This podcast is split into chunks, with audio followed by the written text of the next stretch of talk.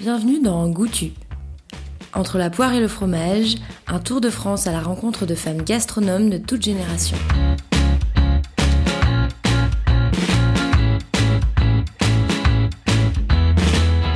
Je vous propose de partir à la rencontre d'Anto Cocagne, plus connu comme le chef Anto.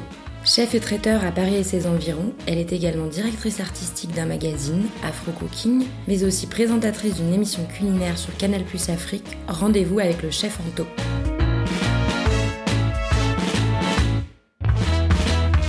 Bonjour chef Anto, merci beaucoup d'avoir accepté cette rencontre. Avant de commencer, est-ce que vous pouvez expliquer euh, pourquoi vous voulez qu'on vous appelle le chef Anto? Mon prénom c'est Anton Pindi, euh, A-N-T-O-M P-I-N-D-I, Anton Pindi qui veut dire femme des champs. Donc Anto c'est femme, Pindi les champs. Euh, sauf que les gens n'arrivaient pas toujours à bien prononcer. Et en discutant avec une copine qui est, euh, euh, qui est dans la communication, on discutait sur ce que voulait dire Anto. Donc il fallait un, un, nom qui fasse penser à la cuisine, et je lui explique en fait qu'Anton Pini, c'est euh, c'est la femme des champs, c'est celle qui va planter, c'est celle qui va labourer tous les matins, c'est celle qui va faire la récolte, euh, qui va aller vendre au marché, c'est celle qui va euh, avec le fruit de, de, sa vente, qui va aller euh, nourrir aussi sa famille. Euh, c'est une femme entrepreneur et, qui en même temps patronne. Et c'est comme ça que c'est devenu le chef Anto. Euh, parce que Anto veut dire femme, donc pour dire le chef au féminin, euh, donc c'était le chef Anto et pas la chef Anto. Donc souvent les gens me disent oui, la chef Anto, je dis non, c'est le chef, parce que ça veut dire le chef au féminin. On peut peut-être revenir sur comment vous êtes arrivée à la cuisine, quel a été le parcours jusqu'à devenir une chef reconnue dans le milieu? Moi, je suis euh, en fait d'origine gabonaise. Je suis née en France pendant que mes parents étaient étudiants. Et euh, en fait, ils ont attendu ma naissance, qu'ils étaient en fin d'études, pour pouvoir rentrer définitivement au Gabon.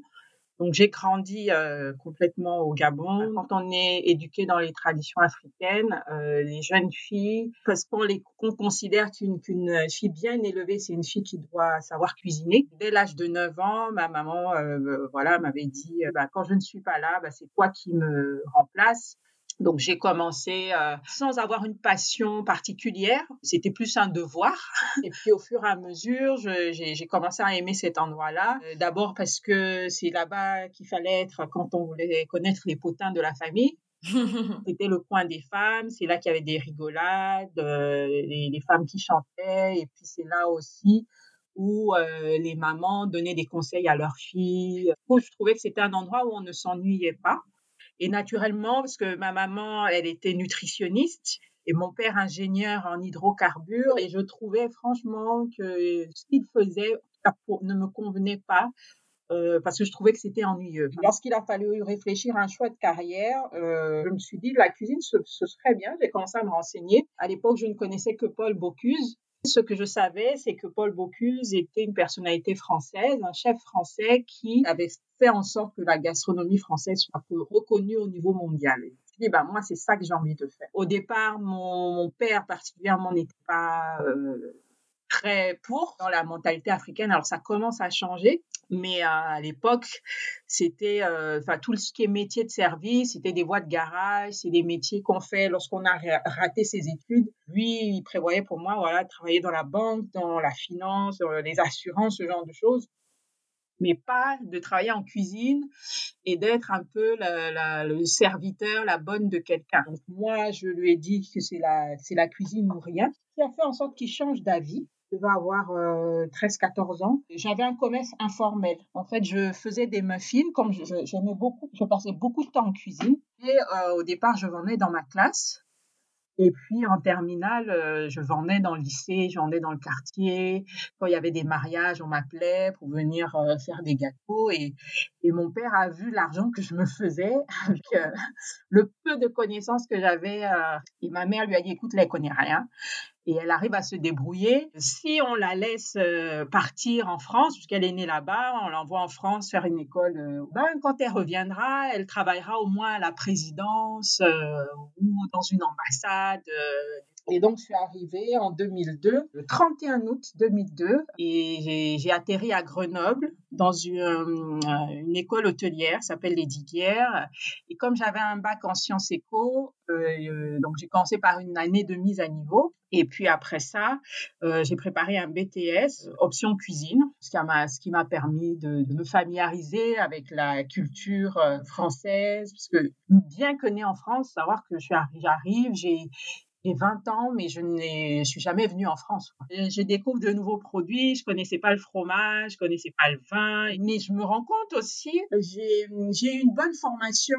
Dans notre culture, on n'achète pas les plats déjà cuisinés. Moi, je savais faire une pâte brisée, je savais cailler un poisson, enlever les viscères et tout sans en être dégoûté j'étais étonnée de voir qu'il y avait des, des, des, des, filles qui tombaient dans les pommes parce qu'elles avaient vu les viscères du poisson euh, ou parce qu'il fallait vider une volaille, parce que c'était des choses qu'on apprend et tout ça. Elles disaient, mais moi, je le fais depuis que j'ai l'âge de 9 ans. Donc, euh, je me rends compte que même si je suis dans le pays de la gastronomie, finalement, ce que j'ai appris en étant au Gabon, ben, c'était pas, c'était pas des bêtises, quoi.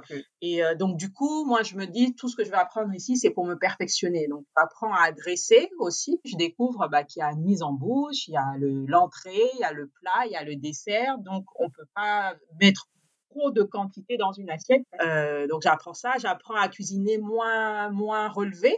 Euh, de là où je viens, on mange du piment. Je me rappelle euh, mon professeur de l'époque, euh, Eddie Fournin, qui disait ah ça c'est l'assiette d'Anto, c'est obligé parce qu'à chaque fois j'en mettais, je trouvais qu'il n'y en avait pas assez. Je disais oh ben non, moi je sens rien. Donc après le BTS, vous avez directement travaillé? Normalement, je pouvais travailler tout de suite parce qu'on a aussi la culture du diplôme. On a beaucoup de diplômes. Si on a beaucoup de diplômes, on est beaucoup plus valeureux que quelqu'un qui a juste un bac plus deux.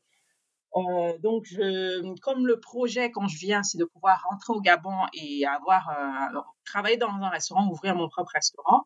Je fais une licence euh, à Grenoble aussi, à l'université Pierre Mendès France, euh, une licence qui s'appelle Direction des unités de restauration. C'est une licence professionnelle que je fais en alternance, dans le but de pouvoir euh, euh, apprendre à manager du personnel, manager des stocks. Euh. Donc, je fais ça pendant un an. Et euh, durant mon stage, euh, je découvre en fait le l'univers événementiel. Je ne connaissais pas du tout parce que culturellement, quand il y avait des anniversaires, quand il y avait des fêtes, des mariages, en général, si vous ne louez pas un hôtel, si vous ne faites pas votre prestation dans un hôtel, bah, c'était les femmes qui étaient réquisitionnées et qui faisaient à manger avec tout ce qui s'ensuit à côté. Donc, il n'y a pas de respect, euh, souvent d'hygiène. Et à l'époque, il y avait que deux écoles, Ferrandi et l'Institut Paul Bocuse, qui proposaient une formation complète. C'est-à-dire que vous voyez euh, les métiers du traiteur au niveau de la cuisine de la pâtisserie, mais aussi au niveau de tout ce qui était logistique, location de matériel, au niveau de tout ce qui était décoration et commercial. Euh, je monte à Paris euh, pour intégrer Ferrandi, où je fais, je prépare un bachelor restaurateur option traiteur, organisateur de réception. Et donc pendant deux ans, en fait, on voit tous les métiers du traiteur. Et puis après, à la fin de votre formation, vous choisissez dans quel domaine du traiteur vous voulez travailler. Ça, ça me permet de travailler pour des, traiteurs à Paris comme Potel et Chabot, comme le nôtre, euh, comme Butard et Nespo, Sinclair le traiteur. Et donc en 2009, euh, la formation est finie, euh, mais comme la crise économique de fin 2008 vient de commencer, donc on a du mal en tout cas à retrouver du travail. Et Ferrandi nous propose de pouvoir aller au moins six mois aux États-Unis donc, avec deux autres copines de classe, on part aux États-Unis à Johnson Wells University on a des cours intensifs en anglais. Euh, donc pendant un trimestre, euh, on est là-bas. Euh, et après, on, travaille dans un hôtel Hilton en Caroline du Sud.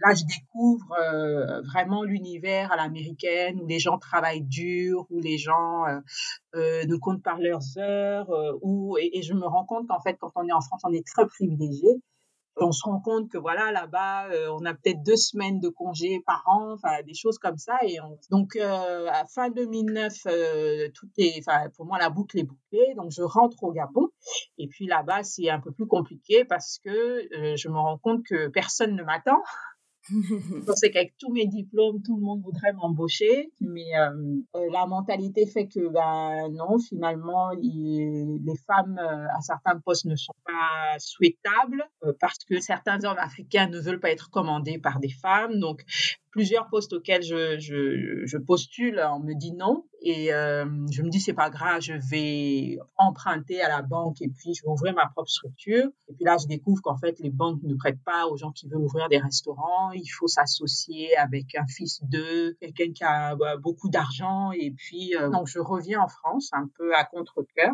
Et puis, je commence à travailler donc euh, dans une boutique traiteur qui s'appelait La Patelotte à Rueil-Malmaison. je fais beaucoup de d'extra, d'intérim. je finis par travailler euh, chez euh, euh, Hôtel et Chabot en 2014, alors que je suis enceinte de mon fils. Je me dis, enfin, mon projet à la base, c'était de venir en France, de travailler euh, d'apprendre toutes les connaissances, en fait, pouvoir euh, retravailler la cuisine de chez moi. Donc, je commence à me renseigner sur tout ce qui est restaurant euh, sur Paris, euh, restaurant de cuisine africaine, à poser des questions aux gens, pourquoi vous n'allez pas dans des restaurants, qu'est-ce qui vous rebute, qu'est-ce qui vous freine, euh, et avec les réponses, en fait, des personnes à je commence à peaufiner le projet. Sauf qu'à l'époque, comme on venait d'être propriétaire d'un appartement, euh, mon mari m'avait dit, ben là, on peut pas encore emprunter pour euh, un restaurant. Il va falloir que tu trouves le moyen de, de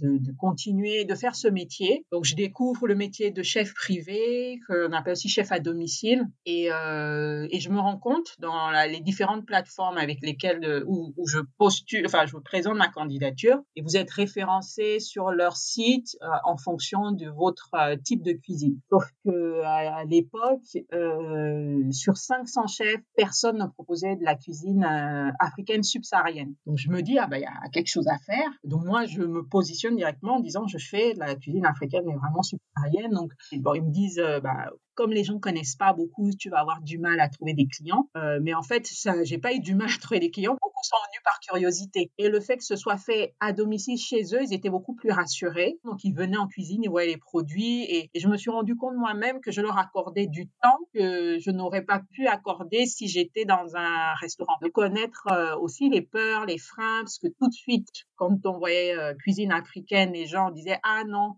pas trop épicé. Je disais mais épicé ça veut rien dire. Dire sachant qu'en Afrique on est franchement des petits joueurs pour le piment. Euh, quand au Cameroun ils mangent 2 euh, kilos de piment euh, par habitant par an, ben, au Mexique c'est 15 kilos de piment par habitant. Donc et, et, donc du coup je leur explique et, et ce qui a beaucoup attiré les clients c'était le fait de proposer une, cuisine traditionnelle africaine mais présentée de façon moderne. Et c'est ce que j'ai voulu vraiment faire, c'était retravailler le visuel parce que dans les différentes les différentes critiques, c'était que visuellement ça donnait pas envie.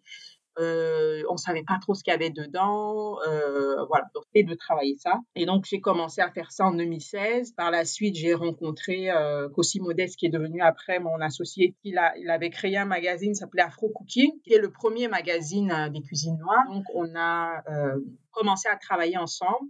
Euh, notamment euh, concernant le magazine. Et quand on a vu vraiment l'engouement euh, du public parisien, c'est là qu'on a créé en 2018 le festival We Eat Africa premier festival des cuisines d'Afrique. Et puis, le, fait de faire ce festival aussi m'a permis d'être opéré par Canal+, qui m'a proposé d'animer une, une, émission qui s'appelle Rendez-vous avec le chef Anto, où je fais découvrir un pays d'Afrique au travers de la cuisine la dimension pédagogie, transmission, du coup, a pris de l'importance pour vous euh, dans votre travail? Ah oui, complètement, parce que en fait, je me suis rendu compte que les, les gens, comme ils ne connaissaient pas, avaient des préjugés et avaient peur. Et donc, j'ai vraiment pris le temps. Euh, il y a vraiment ce côté pédagogique, euh, de prendre le temps d'expliquer, de leur dire, par exemple, par, ne fût-ce que par rapport au, piment les gens disent oui, trop épicé. Je dis non. Euh, moi aussi, à l'époque, j'étais convaincue que tous les Africains mangeaient le piment. Mais le fait d'avoir voyagé, je me suis rendu compte que tout le monde ne mange pas le piment. Euh, dans beaucoup de cultures, le piment est à côté et pas dans la nourriture. Euh, pareil pour tout ce qui est gras. Souvent, les gens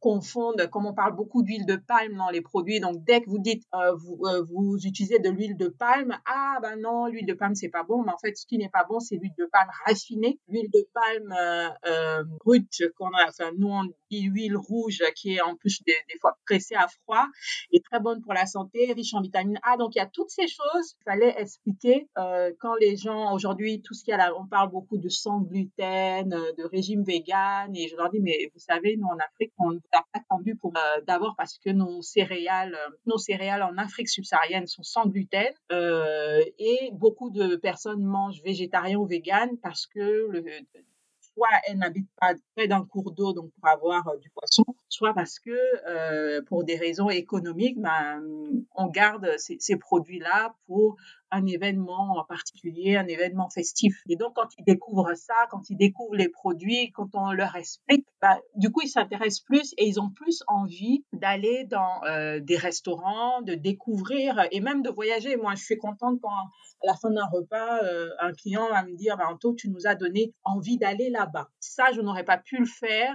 si je ne prenais pas le temps de leur expliquer.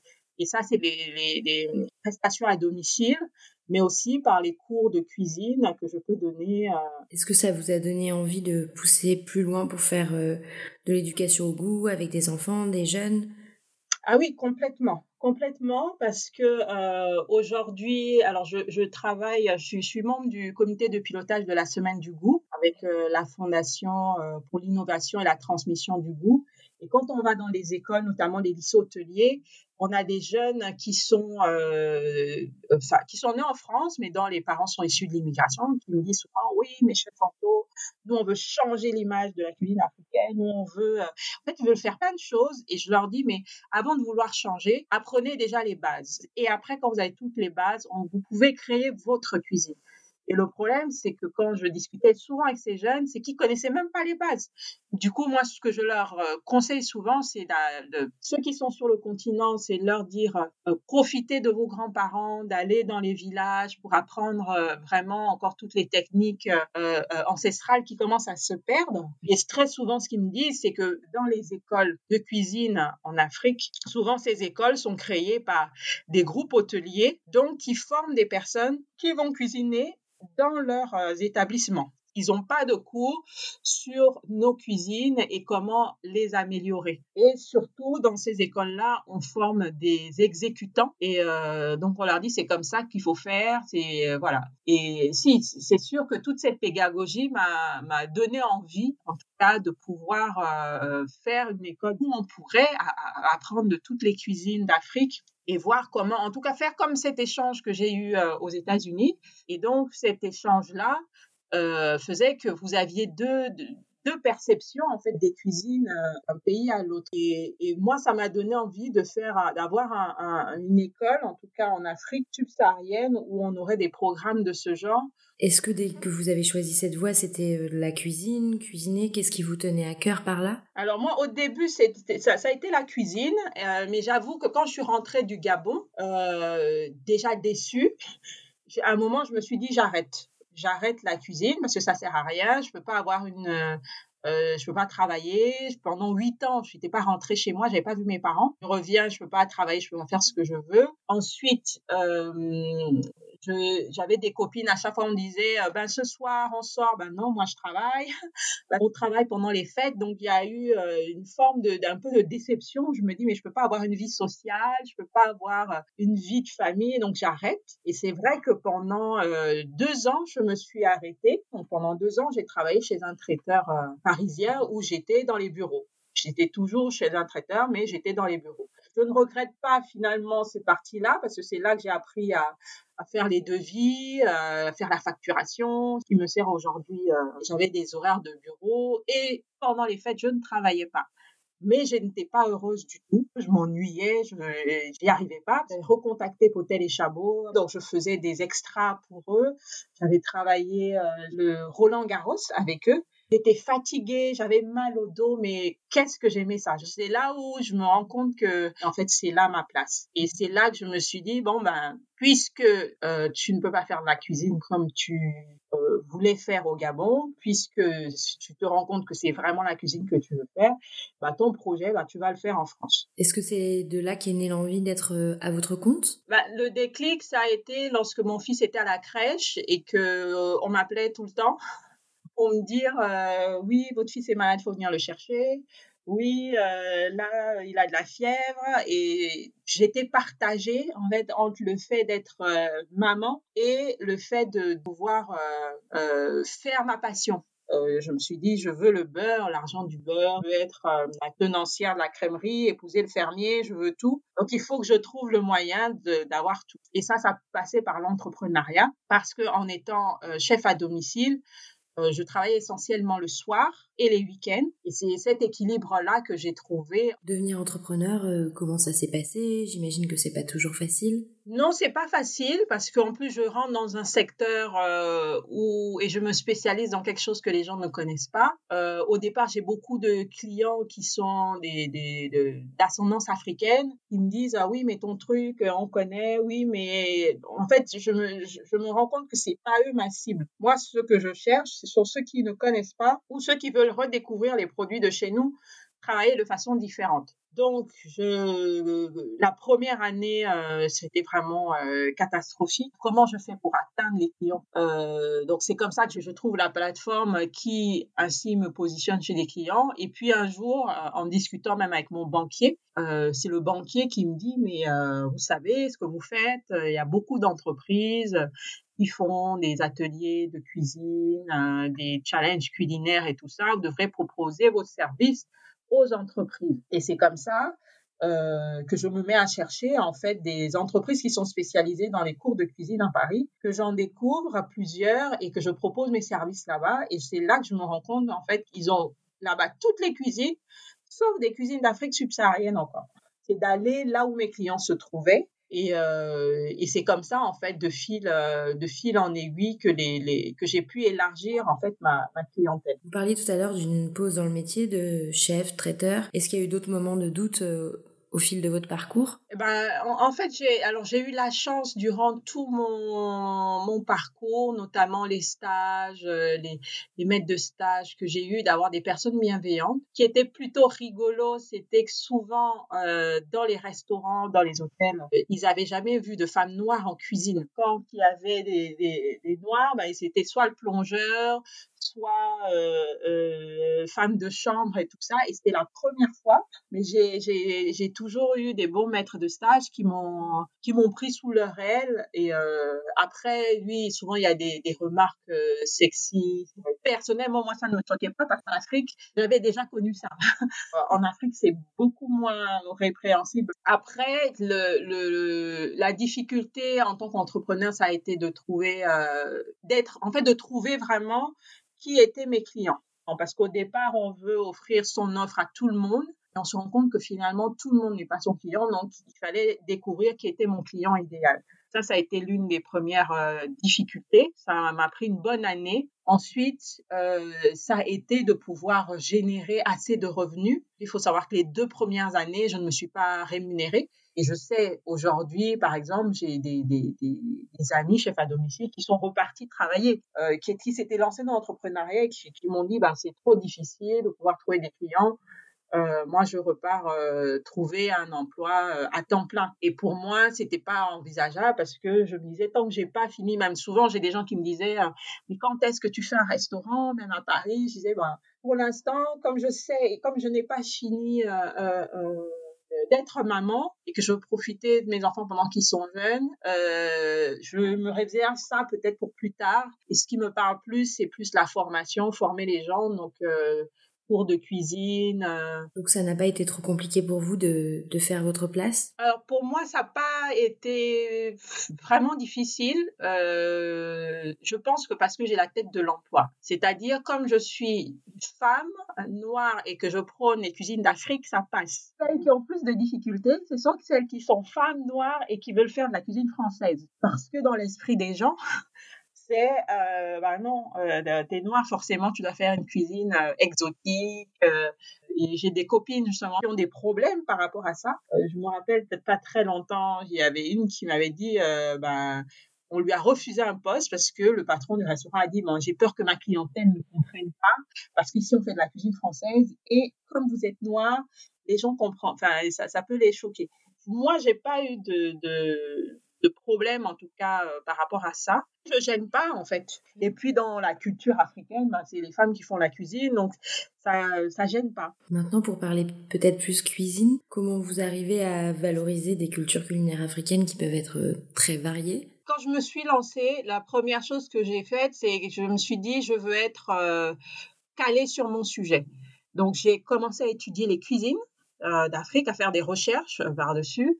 Euh, à poser des questions, notamment à ma famille, ma grand-mère et tout ça, que l'Afrique avant, qui est les pays tels qu'on les connaît aujourd'hui, c'était des royaumes, c'était des empires, et que certains empires se sont retrouvés découpés lors d'un sommet en 1885 et il en est résulté différents pays. Donc, quand on a, par exemple, l'Empire Mali, aujourd'hui, l'Empire Mali, c'est huit pays différents. Euh, sauf que la façon dont ils cuisinaient à l'époque à l'Empire Mali, bah, c'était comme ça dans tout l'Empire. On a l'impression que c'est du Mali, le pays euh, qu'on connaît aujourd'hui, mais vous allez avoir sept autres pays à côté qui faisaient partie aussi de l'Empire Mali qui cuisinent le même plat exactement de la même façon.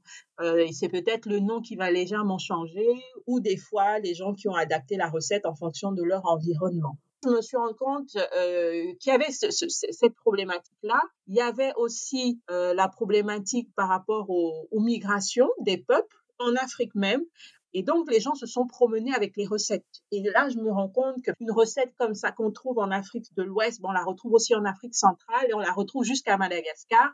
Et là, je me dis, mais donc, ça veut dire que ce que je fais comme cuisine, même si je suis originaire du Gabon, c'est pas vraiment une cuisine gabonaise. Euh, parce que le, le, Gabon, le Cameroun, le Congo, qui sont tous des pays limitrophes, l'Angola, faisaient partie de l'empire Congo. Donc, quand je cuisine euh, tel plat, ben, au Cameroun, ils connaissent, au Congo, ils connaissent, en Angola, ils connaissent. Et là, je me dis, ben, en fait, ma cuisine, c'est pas vraiment une cuisine euh, gabonaise, c'est une cuisine panafricaine. Et ce que j'ai pris le parti, déjà à partir de ce moment-là, de mettre en avant les produits plutôt que le pays. Parce que souvent, les gens me disaient, oui, mais Afrique, mais quel pays? Je disais, ben, moi, je fais, je mets en avant le produit. C'est-à-dire que quand je parle de feuilles de manioc, tous les gens qui mangent des feuilles de manioc savent de quoi je parle.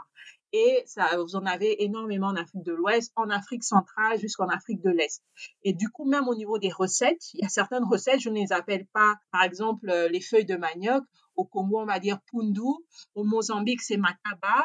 À Madagascar, c'est ravtout. Et ben moi, ce que j'ai dit, je dis ça va s'appeler feuille de manioc. Parce que si je dis ravtout, les, gens disent, mais nous aussi, on a la même chose, mais tu n'as pas donné le bon nom. Et du coup, en mettant en avant le produit, c'est retravailler euh, pour, pour s'approvisionner tout ce qui est produit sec, c'est facile. Lors de mes voyages, je peux les ramener et les stocker. Euh, après, quand tout ce qui est produit frais, je les prends sur Paris.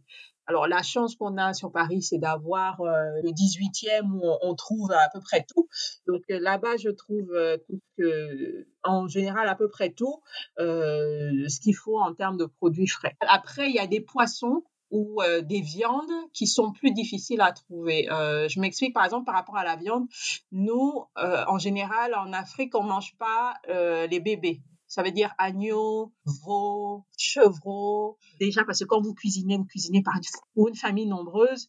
Alors, on va pas prendre le, bébé qui vient de naître, enfin, ou qui a quelques mois. Donc, on mangera plus de chèvres, de moutons. Et ce type de viande qui est plus difficile à trouver et puis euh, travailler la recette différemment. Qu'est-ce qui vous tient particulièrement euh, à cœur dans votre cuisine? Ce qui est primordial, c'est que c'est de, de conserver le, même si la technique change, même si la présentation est différente, que si un Africain vient et goûte, puisse se dire ah oui je retrouve le goût. Et euh, ça, pour moi, c'est une victoire parce qu'il n'y a rien de plus terrible que de, de, travailler un produit, de travailler une recette. Quelqu'un qui connaît pas, il va trouver ça très bon, excellent, et il va dire euh, c'est très bien. Mais quelqu'un qui connaît, il vient, il goûte, il dit euh, bah, ça ne me fait pas penser à l'Afrique du tout. Et là, pour moi, c'est un échec. Donc, ce qui est important pour moi, c'est de, quel que soit tout ce qui est autour, le fait de travailler le produit, de, travailler la façon de le présenter euh, et tout ça, c'est que lorsqu'un Africain vient et goûte, qu'il me dise, ah bah oui, en tout cas, visuellement, ça ressemble pas, mais quand je goûte, je retrouve tout à fait le goût, euh, par exemple, du mafé, je retrouve tout à fait le, goût du riz gras, euh, ça, ressemble vraiment à, ce que j'ai dans mes souvenirs. Du coup, je me demandais comment vous arriviez à vous renouveler euh, sans cesse dans, dans votre métier. Bah, c'est ne pas cesser d'apprendre. Euh, tous les jours, moi, je, je, regarde ce qui se fait. Euh, là, par exemple, je, je, suis en train de refaire des recherches sur la cuisine originelle en Afrique, c'est-à-dire qu'est-ce qu'on mangeait avant les indépendances, avant la colonisation, avant l'esclavage, qu'est-ce que les Africains mangeaient, quels sont les produits qui sont propres à l'Afrique et les produits qui sont venus après.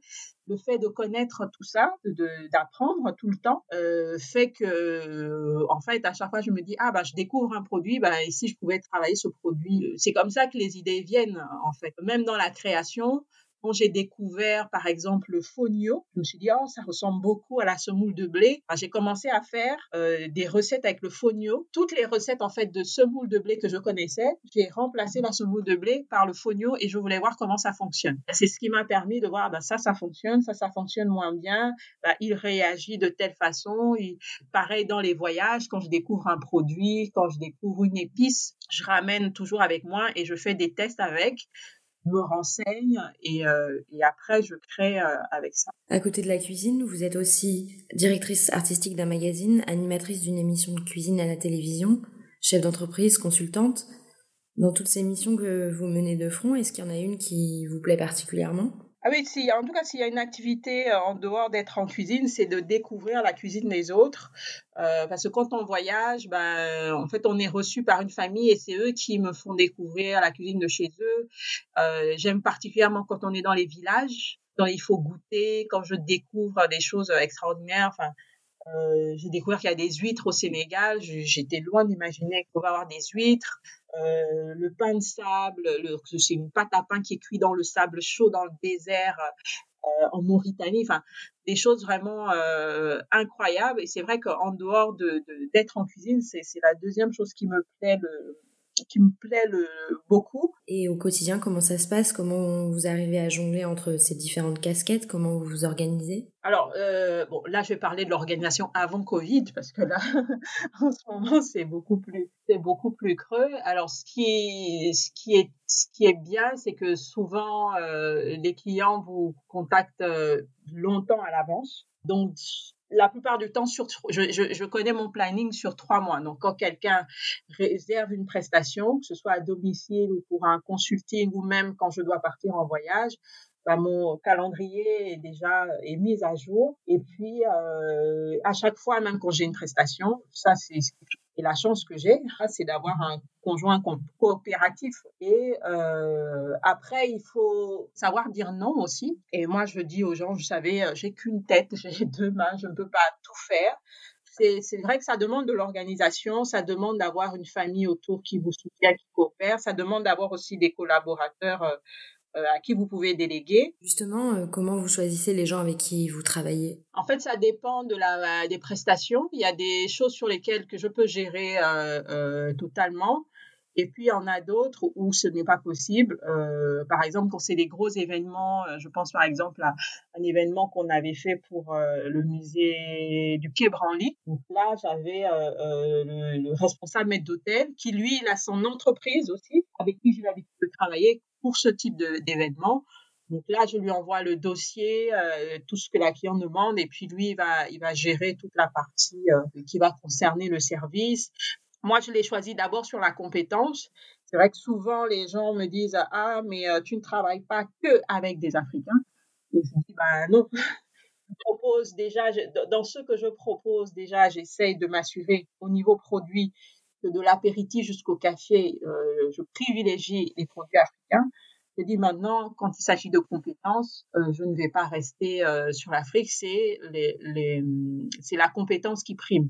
On a aussi ce que je fais aussi, ce que je fais partie des anciens élèves de Ferrandi, donc on a une plateforme où on peut proposer à des jeunes étudiants de travailler avec nous euh, et moi qui était qui a, qui a fait un job euh, étudiant pour pouvoir euh, payer mes études. Donc n'hésite pas à renvoyer l'ascenseur à permettre à un étudiant aussi a besoin de travailler de pouvoir travailler. Parmi tous les produits ou les plats que vous pouvez cuisiner est-ce qu'il y a une recette ou un produit qui est un peu votre marque de fabrique? Bah, c'est le manioc. C'est le manioc parce que j'ai trouvé, je trouve ce produit fabuleux. D'ailleurs, je fais beaucoup de recherches dessus parce que quand je regarde les, recherches, on me dit que oui, c'est venu d'Amérique du Sud, mais je doute véracité de, de, de, cela parce que quand je vois comment le manioc est travaillé, euh, il y a vraiment des méthodes de, de, de, de, de transformation qui sont vraiment propres à l'Afrique par rapport au manioc. En plus, on peut faire tout, tout ce qu'on fait avec la pomme de terre, on peut le faire aussi avec le manioc, on peut le travailler en pâtisserie. Et pour moi, c'est un, produit juste euh, étonnant, fabuleux, euh, euh, que j'aime beaucoup travailler. Et une recette? Ben, Une recette, c'est il y a la recette des acras de manioc, qui est d'ailleurs une recette de, de ma grand-mère. Parce qu'il faut savoir que le manioc, quand vous le déterrez, comme c'est riche en eau, il faut, on peut pas le garder longtemps, sinon ça pourrit pour pouvoir le conserver longtemps. Euh, en Afrique, ils ont imaginé diverses façons de le cuisiner pour pouvoir le garder. Euh. Et donc, il y a une recette que ma grand-mère euh, faisait. C'était des acras de manioc. Donc, c'était le manioc frais qu'elle râpait et que ça donnait en fait une, une pâte qu'elle pressait et ensuite elle rajoutait des condiments. À chaque fois, je lui demandais, mais où est-ce que tu as trouvé la recette des acras de manioc? Elle disait, ben non, moi, j'ai un jour, j'ai voulu essayer, j'ai inventé. et c'est devenu une recette familiale. Et j'ai découvert qu'à La Réunion, ils, ils, ont la même recette, mais qu'ils font de manière sucrée. C'est-à-dire qu'au lieu de mettre des condiments, des oignons, euh, euh, de l'ail dans la pâte de manioc, ils mettent de la noix de coco, ils mettent de la vanille, de la cannelle. Euh, et cette pâte-là, après, est, est cuite en friture et vous avez des beignets en fait de manioc. Merci beaucoup encore, euh, chef Anto, pour cet échange. Bah, c'est avec plaisir.